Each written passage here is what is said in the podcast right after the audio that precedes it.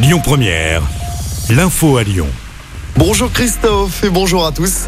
J-1 avant la 11e journée de mobilisation contre la réforme des retraites. À Lyon, la manifestation partira à 11h de Jean Massé en direction de la place Maréchal Lyotet dans le 6e.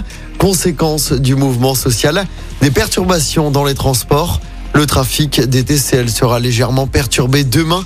Tous les métros et funiculaires fonctionneront normalement. Même chose pour le T1, le T5, le T6 et le T7. En revanche, fréquence allégée pour le T2, T3 et T4. Idem pour certaines lignes de bus. Sur les rails à la SNCF, comptez à 3 TGV sur 4 et un TER sur 2 en circulation demain. En attendant, l'intersyndicale rencontre Elisabeth Borne à Matignon aujourd'hui. C'est le premier face-à-face depuis le début de la mobilisation contre la réforme des retraites. À Lyon, le collège Truffaut se réinvente près de dix ans après sa fermeture. Le site architectural emblématique des pentes de la Croix-Rousse va rouvrir ses portes.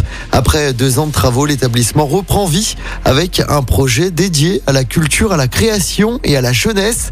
Grégory Doucet, le maire de Lyon, nous en parle. On y trouve une auberge jeunesse, euh, des salles associatives, des salles plurielles qui vont être euh, très largement dédiées à des activités euh, associatives elles-mêmes tournées vers la jeunesse. On y verra aussi s'installer une crèche à la rentrée prochaine. C'est un lieu aussi de culture qui va accueillir Lyon BD et l'épicerie séquentielle, deux acteurs clés du monde de la BD lyonnaise, qui je crois attirera aussi pas mal les jeunes, puisque ce sera grâce à l'installation des ateliers graphiques l'occasion pour beaucoup de venir à la rencontre eh bien des auteurs et des autrices de, de bandes dessinées. Donc un lieu en, fait finalement euh, toujours très largement dédié à la jeunesse.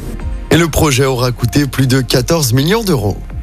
Dans l'actualité locale, deux blessés graves après une rixe au couteau à Villeurbanne. Ça s'est passé lundi en fin de journée. Les deux jeunes ont été blessés au dos, mais leurs jours ne sont plus en danger ce matin. Deux personnes ont été interpellées dans cette affaire. Une enquête est en cours. Mauvaise nouvelle pour les fans de Stromae, malade, le chanteur belge, annule tous ses concerts jusqu'à la fin du mois de mai. Il devait notamment se produire à Lyon sur la scène de la halle Tony Garnier les 24, 25 et 26 mai prochains.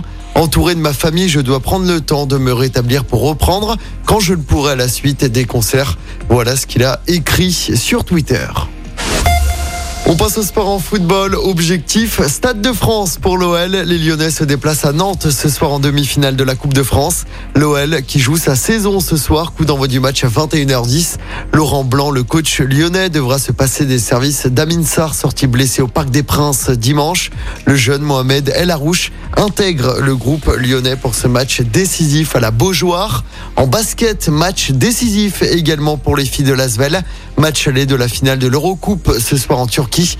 Elles affrontent Galatasaray. Coup d'envoi à 20h. Du côté des garçons, victoire de justesse hier soir en championnat.